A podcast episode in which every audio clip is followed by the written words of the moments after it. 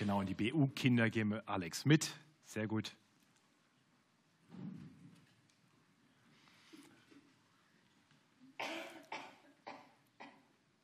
Hast du schon mal eine Frage gestellt, die du besser nicht gestellt hättest? Für, für die Schüler und Schülerinnen unter uns vielleicht die Frage danach, was ihr aufhabt, weil ihr das irgendwie nicht so richtig mitbekommen habt. Nur um dann zu merken, dass die Lehrerin ganz vergessen hatte, Hausaufgaben aufzugeben, aber dank eurer Nachfrage das ja nun noch tun kann. Und jetzt hast du den ganzen Nachmittag zu tun und deine Klassenkameraden sind sauer auf dich. Oder vielleicht für die unter uns, die gerne mal shoppen gehen. Die völlig harmlose Frage beim Einkaufen, was denn dieses schöne Teil kostet. Und der Verkäufer ist sofort da und nennt einen Preis, der dazu führt, dass du deine Gedanken an den Kauf sofort aufgibst. Ein Preis, der dich völlig überfordert. Aber nun steht dieser Verkäufer vor dir, ganz erwartungsfroh. Nun, in unserem heutigen Predigtext begegnen wir einem Mann, der Jesus zwei Fragen stellt, die er vielleicht besser nicht gestellt hätte.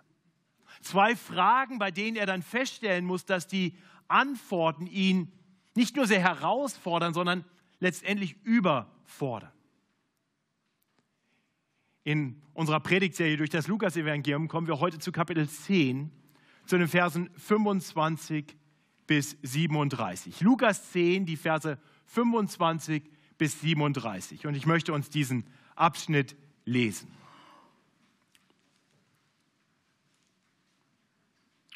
Und siehe, da stand ein Schriftgelehrter auf und versuchte ihn und sprach, Meister, was muss ich tun, dass ich das ewige Leben ererbe? Er, das ist Jesus, aber sprach zu ihm, was steht im Gesetz geschrieben? Was liest du? Er antwortete und sprach, du sollst den Herrn, dein Gott, lieben, von ganzem Herzen, von ganzer Seele, von allen Kräften und von ganzem Gemüt und deinen Nächsten wie dich selbst. Er aber sprach zu ihm, du hast recht geantwortet, tu das, so wirst du leben. Er aber wollte sich rechtfertigen und sprach zu Jesus, wer ist denn mein Nächster? Da antwortete Jesus und sprach, es war ein Mensch, der ging von Jerusalem hinab nach Jericho und fiel unter die Räuber. Die zogen ihn aus und schlugen ihn und machten sich davon und ließen ihn halbtot liegen. Es traf sich aber, dass ein Priester dieselbe Straße hinabzog und als er ihn sah, ging er vorüber. Desgleichen auch ein Levit, als er zu der Stelle kam und ihn sah, ging er vorüber. Ein Samariter aber, der auf der Reise war, kam dahin und als er ihn sah, jammerte er ihn und er ging zu ihm, goss Öl und Wein auf seine Wunden und verband sie ihm und hob ihn auf sein Tier und brachte ihn in eine Herberge und pflegte ihn. Am nächsten Tag zog er zwei Silbergroschen heraus, gab sie dem Wirt und sprach, pflege ihn, und wenn du mehr ausgibst, will, ich's, will ich dir's bezahlen, wenn ich wiederkomme.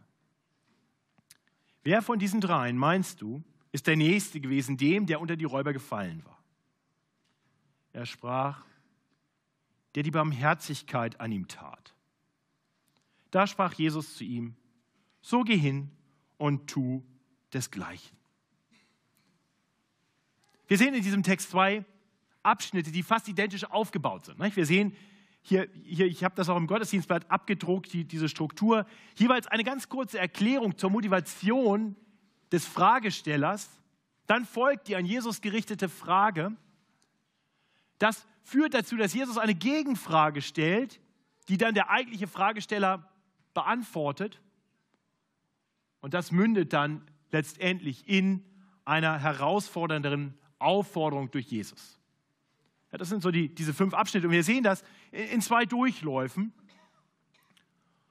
Und nach diesem Betrachten dieser zwei Durchläufe, das wollen wir einfach nacheinander betrachten. Wir wollen verstehen, was hier eigentlich genau steht. Wir wollen intensiv den Text anschauen. Nachdem wir das dann bedacht haben und uns durch den Text herausfordern lassen, durch diese zwei großen Herausforderungen, die wir hier finden, wollen wir aber einen Schritt weitergehen.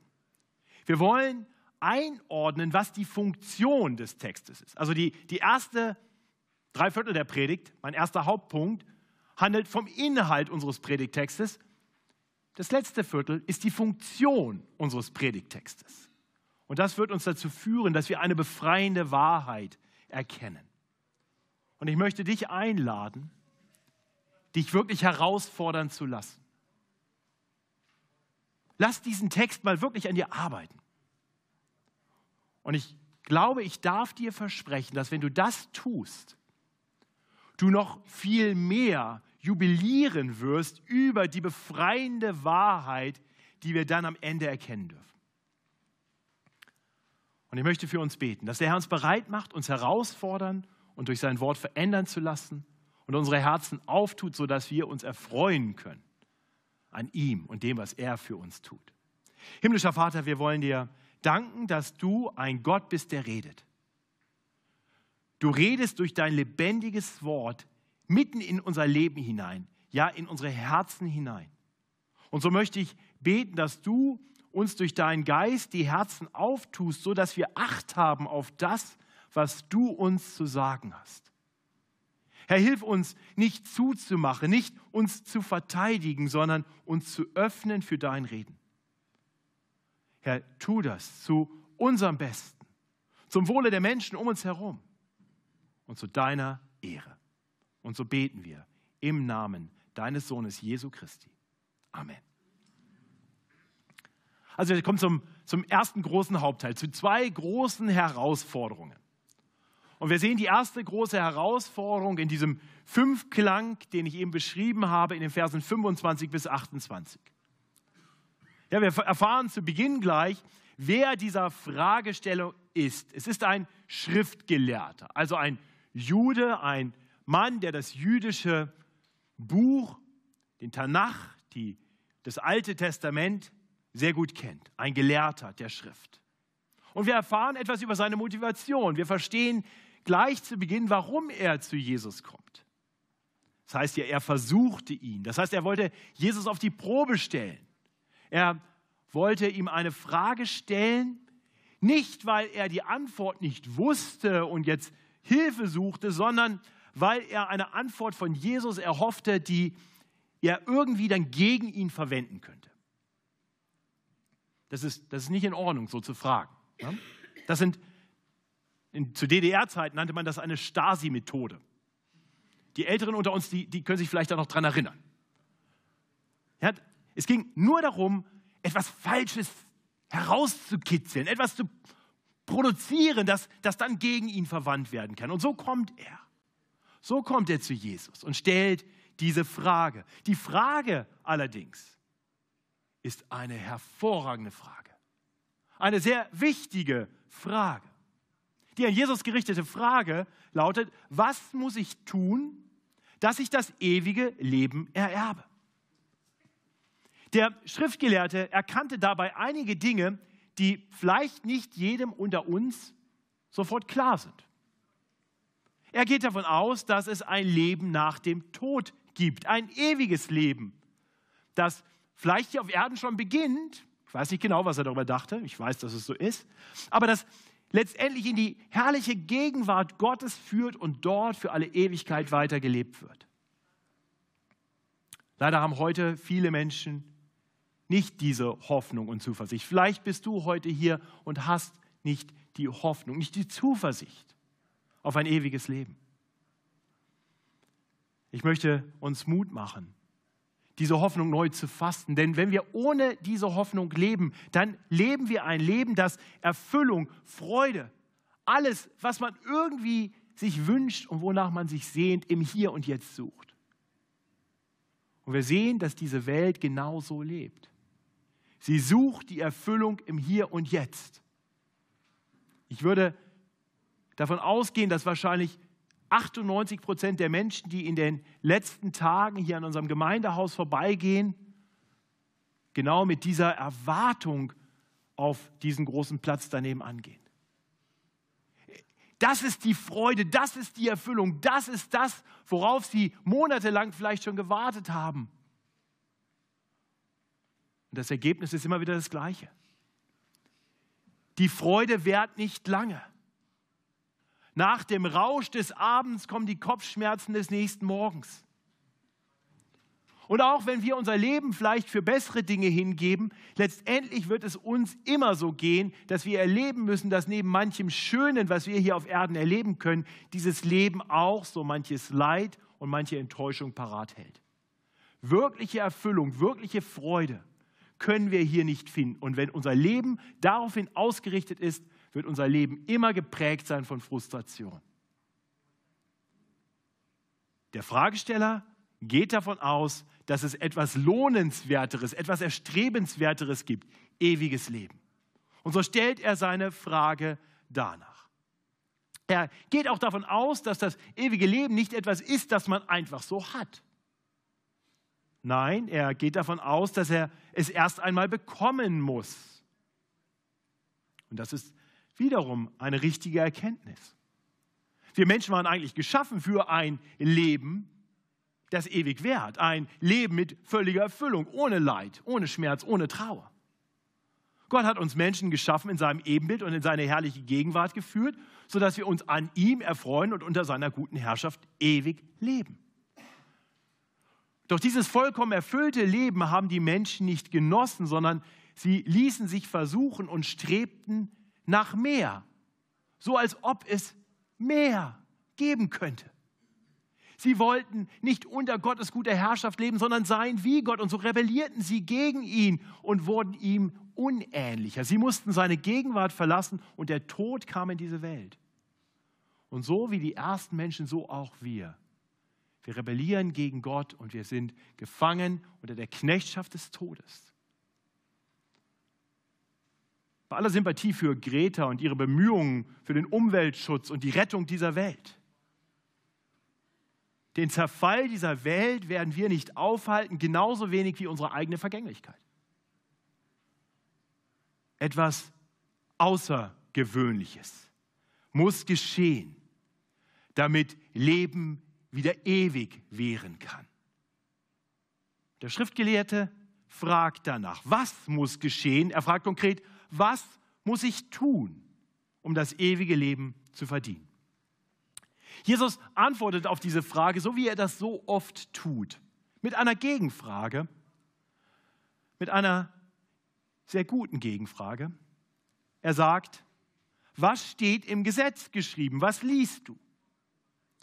Also was Jesus hier tut, ist, er, er weist den Schriftgelehrten hin auf die Quelle aller Erkenntnis, auf die Bibel. Und ich denke, wir tun auch gut daran, uns daran ein, ein, Vorbild zu nehmen. Menschen, die Fragen haben, die wichtige Fragen haben, die die großen Fragen des Lebens stellen. Zu verweisen an den einen Ort, wo wir die wirklich großen Antworten finden können, an Gottes Wort. Manchmal sind wir sehr schnell dabei, die Antworten selber zu geben. Ich weiß, mir geht das oft so und ich versuche immer mehr zu lernen. Wenn ich die Antworten gleich gebe, raube ich eigentlich meinem Gegenüber die Chance, nicht nur mich und aus seiner Sicht vielleicht meine Meinung zu hören, sondern Gottes Stimme. Und so ist es weise, Menschen zu verweisen zurück zur Bibel und sagen, lass uns mal schauen, was sagt denn der, der alles geschaffen hat? Was sagt der Herr über alle Dinge?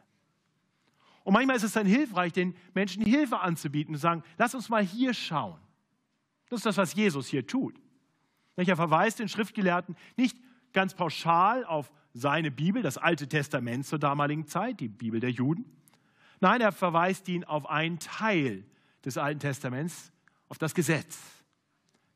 Schauen wir doch mal ins Gesetz. Was sagt das Gesetz? Und der Schriftgelehrte tut sich nicht schwer damit, ähm, eine Antwort aus der Schrift zu produzieren. Er ist ja schließlich ein Schriftgelehrter. Kann man von ihm erwarten. Und er gibt eine sehr, sehr gute Antwort. Er zitiert dabei zwei Bibelverse aus dem Gesetz, aus den Mosebüchern, die wirklich in hervorragender Weise das ganze Gesetz, die biblischen Gebote zusammenfassen. Er sagt, du sollst den Herrn, deinen Gott, lieben, von ganzem Herzen, von ganzer Seele, von allen Kräften und vom ganzen Gemüt und deinen Nächsten wie dich selbst. Hervorragende Antwort, tatsächlich die perfekte Antwort. Jesus selbst würde die gleiche Antwort bei anderen Gelegenheiten geben, wenn er zum Beispiel gefragt wurde danach, was ist das höchste Gebot? Und so hat Jesus nichts auszusetzen an dieser Antwort. Er greift sie auf und ergänzt sie um einige wenige Worte und das führt uns nun zu einer herausfordernden Aufforderung. Tu das. So wirst du leben. Das ist die Antwort.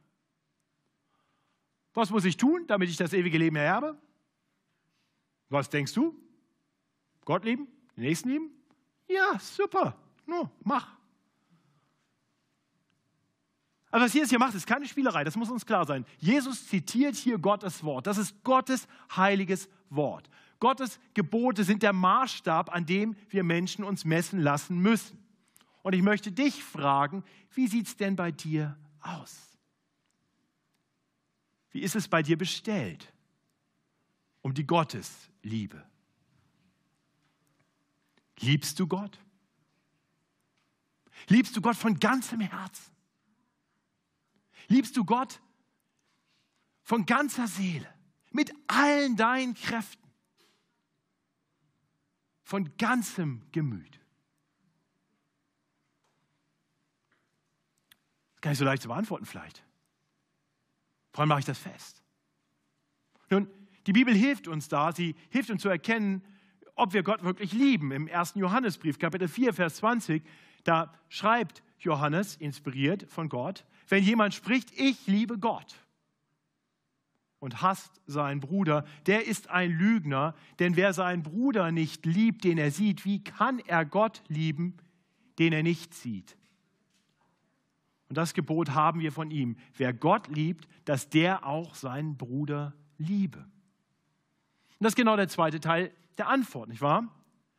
Gottes Liebe, vollkommene Liebe Gottes, geht einher, ist verbunden mit dem und liebe deinen Nächsten wie dich selbst. Gottes Liebe und Nächstenliebe hängen ganz eng miteinander zusammen. Beide sind von größter Wichtigkeit. Er sagt nicht, Gottes Liebe ist wichtig, na und wenn du dann noch was über hast, dann auch noch Nächstenliebe. Er sagt, nein, zweite ist ihm gleich. Und, und das fordert den Schriftgelehrten heraus.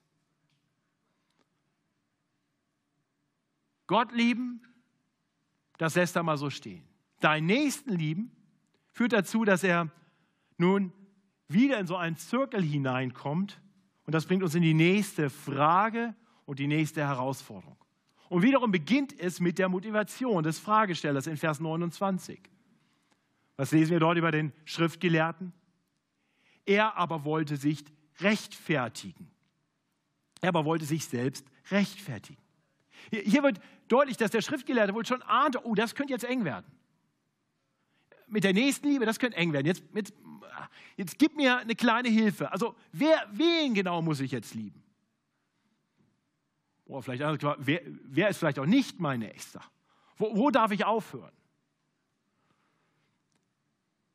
Er merkt, es wird eng.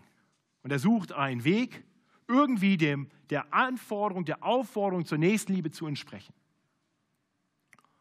Und wiederum stellt Jesus auf diese, auf diese Frage, wer ist denn mein Nächster, eine Gegenfrage, aber er leitet sie ein mit einer Geschichte. Einer längeren Geschichte von einem barmherzigen Samariter. Ich lese uns die jetzt nicht normal, wir haben sie gerade gehört. Also ein, ein Mann ist, ist ausgeraubt worden, ist zusammengeschlagen worden, liegt wahrscheinlich nackt, so heißt es hier, und, und halb tot am Wegesrand. Er ist dringend auf Hilfe angewiesen. Er ist verloren ohne Hilfe. Und, und drei Männer kommen nun vorbei. Und der Schriftgelehrte hört diese Geschichte und hört von dem ersten Mann, der vorbeikommt. Ein Mann der frommen jüdischen Elite, einem Leviten, einem Priester, der erste ist ein Priester. Und, und wahrscheinlich kann er sich ein bisschen mit dem identifizieren, aber Schriftgelehrten und Priester mochten sie auch nicht so unheimlich gern. Also wahrscheinlich hat er sich noch so ein, ein kleines Schmunzeln ähm, gegönnt, als er hörte, der Priester ging vorbei. Und ein Levit, wiederum jemand aus dem dem aus der frommen jüdischen Elite, nicht direkt ein Priester, aber immerhin auch noch ein Levit aus dem Priestergeschlecht. Und auch der geht vorbei und na gut, Schriftgelehrte sind auch typischerweise keine Leviten gewesen, also das kann man auch noch akzeptieren und, und wahrscheinlich war so tief in seinem Herzen die Hoffnung, der dritte Priester, Levit, Schriftgelehrter, der hilft. Okay, also ich muss dann einem Juden, der, der mal helfen, das kriege ich vielleicht noch hin oder so. Und jetzt sagt Jesus aber nicht ein Schriftgelehrter, er sagt nicht noch irgendeiner aus, dem, aus der frommen jüdischen Elite, er, er sagt, und der dritte, der da kommt, ist ein Samariter.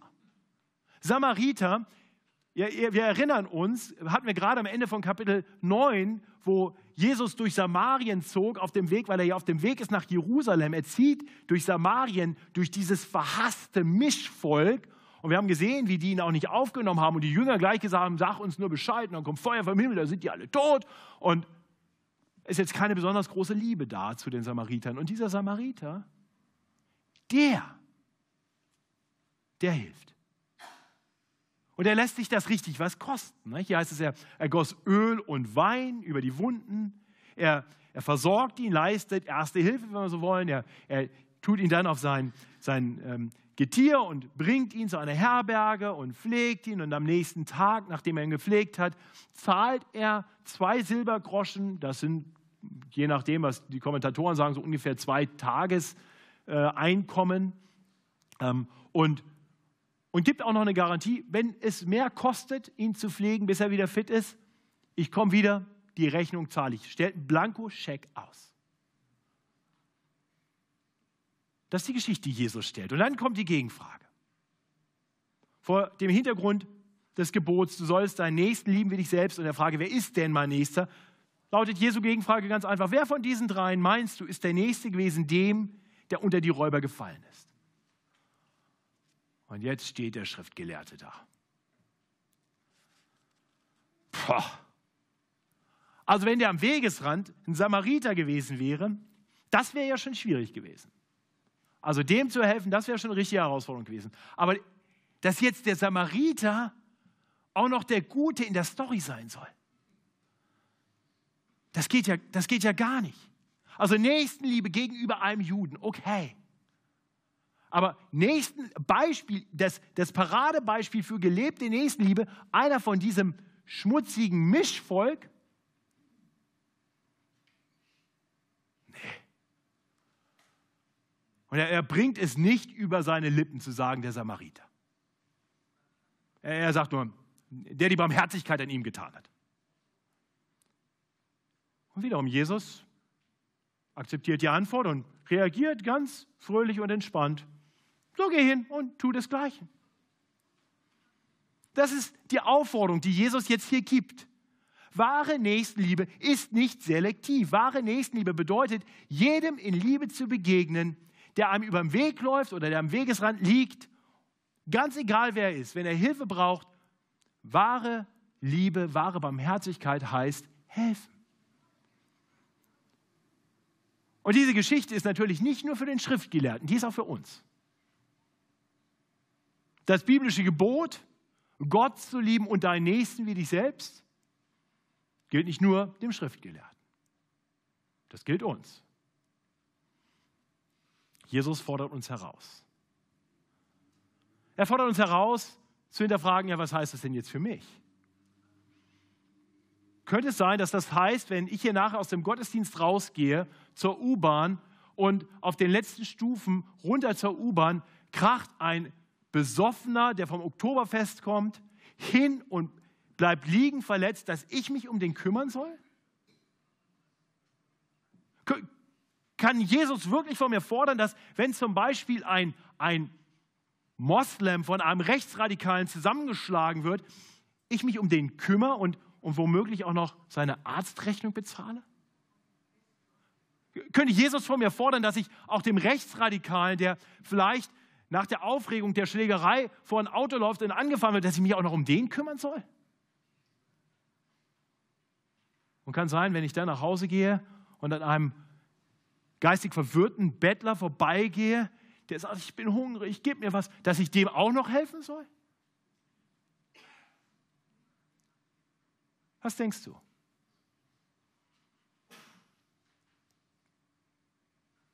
Denkst du dir gerade, jetzt übertreibt er aber. Das ist jetzt ein bisschen unrealistisch. Also, wenn, wenn so ein radikaler Moslem und ein Rechtsradikaler sich schlagen, dann sollen die sich immer schön selber eliminieren. Also da will ich nicht dazwischen geraten. Bin ja auch gar nicht stark genug.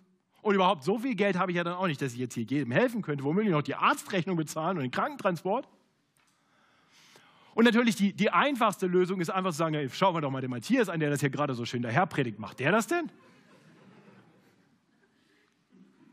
Hey, das funktioniert nachher beim Kaffee super, all diese Sachen. Und stell dir vor, dann kommt Jesus und guckt dich an und sagt, so, was ist denn jetzt? Oder denkst du, Jesus sagt dann, ah, ach so, ja, nee, das hatte ich nicht bedacht. Okay. Oder würde er dich und auch mich herausfordern? Und Gott will wahren Gehorsam. Immer und zu jeder Zeit. Ab und zu und wenn es uns gerade in Kram passt, ist nicht genug. Gott ist die Liebe und Gott will wahre Liebe zu sich und zu unseren Nächsten. Was denkt ihr, wie das für den Schriftgelehrten war, als er das hörte? Wie geht es dir mit diesen Herausforderungen?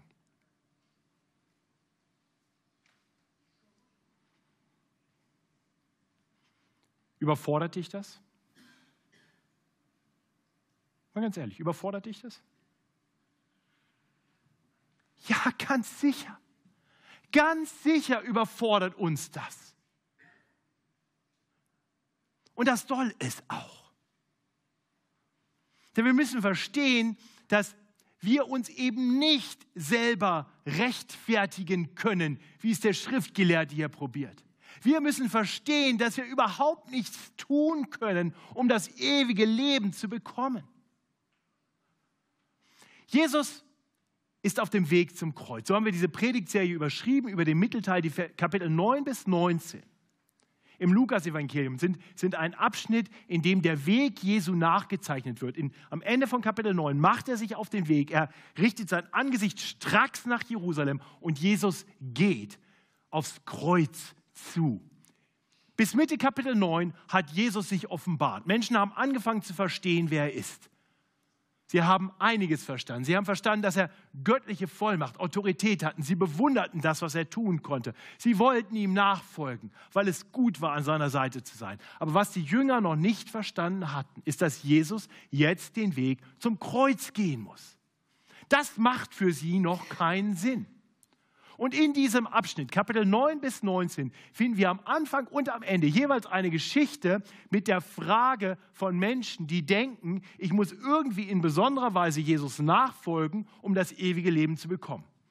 Gleich nach dem Ende von Kapitel 9, hier in Kapitel 10, diese Frage des Schriftgelehrten. Und dann kurz vor dem Ende des Abschnitts am Ende von Kapitel 18 die Frage des reichen Jünglings. Was muss ich tun, um das ewige Leben zu ererben? Was muss ich tun, um das ewige Leben zu ererben? Und die Funktion dieses Abschnitts, dieser beiden Abschnitte ist, dass wir verstehen, das ist einfach die falsche Frage.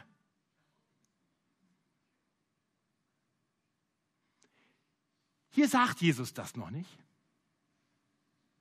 In Kapitel 18 sagt er das auch noch nicht so ganz deutlich, aber er fährt dann fort, und wenn wir das vorhin gehört haben, in den letzten beiden Versen, als die Jünger das mitkriegen, Jesus wiederum fordert ihn heraus, Gebot erhalten und dann auch noch in besonderer Weise barmherzig sein. Alles verkaufen ist den Armen geben. Und als der reiche Jüngling weggeht, sind die Jünger verwirrt. Die sagen, also da war ein Schriftgelehrter, das sind eigentlich Leute, die kennen sich ja Bibel gut aus, das sind feine, fromme Leute. Und hier haben wir jetzt einen reichen Jüngling, angesehenem Volk, hat du was gebracht, ist bereit, was zu tun, wirft sich Jesus vor die Füße, er erbietet. Besser geht gar nicht. Hätten wir sofort gesagt, jetzt bet noch das Gebet mit mir und dann bist du bekehrt und alles ist gut. Und, und Jesus legt die Latte höher und höher, bis der traurig weggeht. Und was erklärt Jesus den Jüngern, die verwirrt sind? Die sagen, ja, wer kann denn überhaupt gerettet werden? Wer kann es denn dann überhaupt schaffen? Und Jesus sagt, keiner. Ich weiß nicht, ob ihr das gehört habt. Wer kann denn selig werden? Er aber sprach, was bei den Menschen unmöglich ist, das ist bei Gott möglich. Deswegen ist Jesus auf dem Weg zum Kreuz. Und das müssen die Jünger verstehen, das müssen wir verstehen. Wer allein erfüllt das Gesetz? Wer allein lebt so, wie es Gott gefällt? Wer allein liebt Gott immer und mit allem? Wer liebt die Nächsten wie sich selbst? Das ist allein Jesus. Deswegen ist er hier auf Erden. Deswegen geht er den Weg zum Kreuz. Er allein würde das tun, was man tun muss, um das ewige Leben zu ererben. Er allein ist voller Liebe. Mensch, Jesus sieht nicht nur einen, einen Menschen am, am Wegesrand liegen in großer Not, der vorher geschlagen wurde und der gelitten hat unter anderen Menschen. Jesus sieht Menschen am Wegesrand liegen, die sich quasi selber umgebracht hat, die geistlich tot sind aufgrund ihrer eigenen Sünden und Übertretungen. Und Jesus geht zu ihnen hin. Jesus nimmt nicht nur einen gewissen Umweg in Kauf, um, um, um einen Notleidenden zu einer Herberge zu führen. Jesus verlässt die Herrlichkeit beim Vater, um zu uns Menschen zu kommen, um uns in unserer Verlorenheit zu finden. Er zahlt auch nicht nur zwei Silbergroschen, er gibt sein Leben für uns hin, damit unsere Schuld gesühnt sein kann, sodass wir vor Gott bestehen können. Jesus liebt seine Nächsten in dieser vollkommenen, auf diese einzigartige Art und Weise. Er ist bereit, den Weg zu gehen, den wir nicht gehen können, voller Liebe zu Gott dem Vater und voller Liebe zu uns Menschen tut er nicht nur das, was nötig war, um die Gebote zu halten, nein, er tut auch das für uns, was wir brauchen, damit wir uns nicht mehr hoffnungslos, hilflos irgendwie vor Gott selber rechtfertigen müssen. Er tut alles für uns und rechnet dann jedem, der sich ihm zuwendet, im Glauben seine Gerechtigkeit zu. Verstehst du, dass du dich nicht mehr selber rechtfertigen musst vor Gott? Verstehst du, wie hoffnungslos das Bestreben des, des Schriftgelehrten war? Jesus tut das für uns. Ich möchte dir heute Morgen eine Frage stellen. Ist Jesus dein barmherziger Retter? Du darfst ruhig Amen sagen.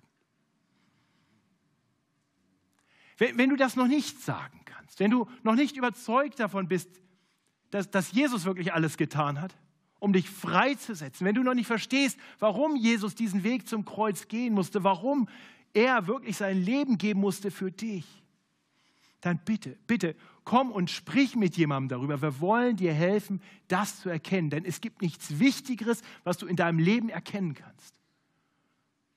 Ich möchte dich herzlich einladen, im, November machen wir wieder einen Christian Entdecken-Kurs an, an fünf Diensttagen im November. Komm, lass dich einladen, komm dahin. Es kostet nichts, gibt ein leckeres Abendessen und einen Vortrag. Wir wollen dir helfen, diese zentrale Wahrheit des christlichen Glaubens zu erkennen. Und wenn wir dann die Worte gehört haben, diese Worte des Zuspruchs, diese befreiende Wahrheit, dann denke ich, sollten wir Jesu Worte hören, die er dem Schriftgelehrten sagt. Was sagt er zum Abschluss unseres Predigtextes? Staune über die Liebe, die der Barmherzige dem Notleidenden gezeigt hat. Und geh, geh hin und tu desgleichen. Also wenn du jetzt an dieser Stelle in der Predigt angekommen bist und sagst, oh, kann ich mich zurücklehnen, erleichtert feststellen, das war ja alles gar nicht so gemeint. Dann hast du ganz viel noch nicht verstanden. Natürlich war es so gemeint. Die, die Gebote gelten. Gott, Gott, meint das ernst. Das ist das Beste für uns, für, für die Welt. Das ist das Beste. So sollen wir leben, voller Liebe zu Gott und zu den Menschen.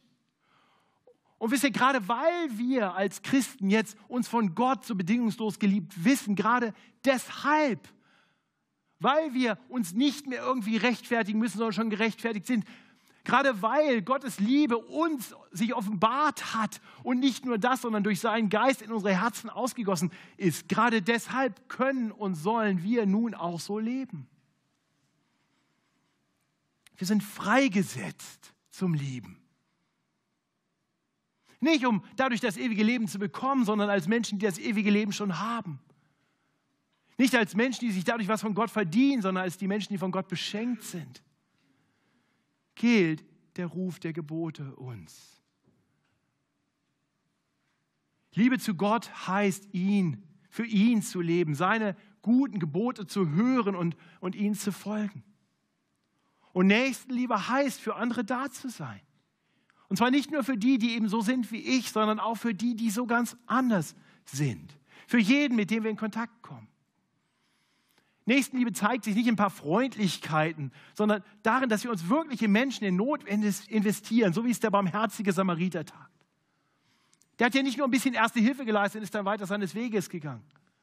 Der hat sich das was kosten lassen. Der hat seine Reisepläne geändert der hat Zeit verloren, der hat Geld investiert, er hat all das getan aus Liebe.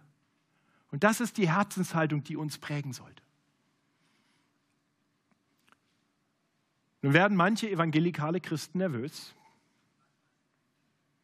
Und ich auch, wenn soziales Engagement, wenn diese gelebte Nächstenliebe Evangelisation und Mission auf einmal ersetzt. Das ist eine Tendenz, die wir erleben können in manchen christlichen Kreisen. Das ist nicht das, wozu ich hier heute aufrufe. Gerade im Abschnitt davor haben wir gehört, wie Jesus seine Jünger aussendet zur Mission. Mission und Evangelisation ist absolut zentral. Das Evangelium muss weitergesagt werden.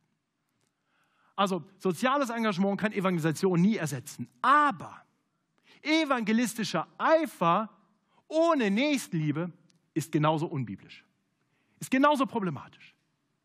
Wir sollen vom Evangelium zeugen mit unseren Mündern, aber wir sollen den Menschen dann diese, diese Worte auch sichtbar vor Augen führen, indem wir ihnen helfen, die Liebe Gottes zu erkennen, indem wie wir sie lieben. Liebe Geschwister, das fordert mich heraus. Das fordert mich sehr heraus. Gibt so Predigtexte, wo ich denke, boah, kann ich den überhaupt predigen? Das war so einer. Fordert es dich auch heraus? Ich möchte dich ermutigen, lass dich herausfordern. Im Wissen darum, der Ruf zur Nächstenliebe ist nicht die Bedingung für die Annahme bei Gott. Du bist geliebt. Und du hast Gottes Liebe empfangen. Gib ihr einfach Raum. Wir singen davon, wie Jesus in uns lebt. Nun lass Jesus in dir leben. Yes, lass Jesus durch dich lieben. Also wer ist heute Vormittag dein Nächster? Nun, schau dich mal um, rechts, links, vorne, hinten. Vielleicht kennst du die Leute gar nicht. Vielleicht ist an der Zeit mal die umzuschauen, zu sagen, wo kann ich hier lieben? Wo sind vielleicht auch Menschen, die so ganz anders sind als ich? Ganz andere Generation, ganz anderer Hintergrund. Vielleicht haben die Nöte, vielleicht brauchen die gerade Gebet. Vielleicht fragst du mal. Vielleicht brauchen sie jemanden, der sie willkommen heißt hier in der Gemeinde. Vielleicht brauchen sie mehr. Und wenn du dann von hier ausgehst, wer ist dann dein Nächster? Wie kannst du diese Menschen lieben und sie gerade so auf die Liebe Gottes hinweisen? Ich habe überlegt, hier einige Beispiele zu bringen, um das konkret zu machen. Aber ich habe mir gedacht, nee, das funktioniert nicht. Dann bringe ich ein Beispiel und sage, ja, das ist nicht meine Situation. Weißt du, wie diese Predigt richtig konkret wird? Indem du es tust. Da, wo du bist. Mit dankbarem Herzen. Weil Gott dich freigesetzt hat. Ihn und andere zu lieben. Ich bete mit uns. Himmlischer Vater, wir wollen dir danken, dass die Frage, die der Schriftgelehrte stellt, die später der reiche Jüngling stellt, eine Frage ist, so gut sie ist, die in Jesus Christus doch ihre Antwort findet und von daher die Antwort für uns lauten darf, ich muss nichts tun, um das ewige Leben mir dadurch zu verdienen. Weil Jesus Christus alles für mich getan hat. Preis den Herrn für diese große Liebe. Dass er sich für uns in diese Welt begeben hat, die Herrlichkeit beim Vater verlassen hat. Preis den Herrn Jesus für seine große Liebe. Dass er sich erniedrigt hat in dieser Welt. Bis hin zum Tode am Kreuz. Dass er dort von seiner Kleidung befreit, geschlagen am Kreuz hängt. Preist den Herrn, dass er in all dem nicht bitter geworden ist, sondern uns liebt. Selbst nach der Auferstehung noch die geliebt hat, die das alles veranstaltet haben. Menschen wie uns. Herr, erfülle uns neu mit dankbarem Herzen. Herr, ich bete für mich und für uns alle, dass deine Liebe in uns mehr Raum einnimmt, dass unsere Herzen mehr schlagen für dich, dass da, wo wir lau geworden sind in unserer Liebe zu dir, wir dich wieder mehr lieben. Und ich bete für uns, dass diese Liebe in unseren Herzen so viel Raum einnimmt, dass sie heraussprudelt und den Menschen, mit denen wir in Kontakt kommen, unser Nächsten, Gutes tut, sie segnet. Und wir so dich bezeugen, in Wort und in der Tat. Herr, wirke du das durch deinen Geist in uns. Überführe uns von den Dingen, von den falschen Wegen, auf denen wir sind. Herr, führe uns hin zu einem Leben, das immer mehr ein Abbild ist deines Lebens, sodass wir lebendige Zeugen sein dürfen für den Gott, der die Liebe ist. Amen.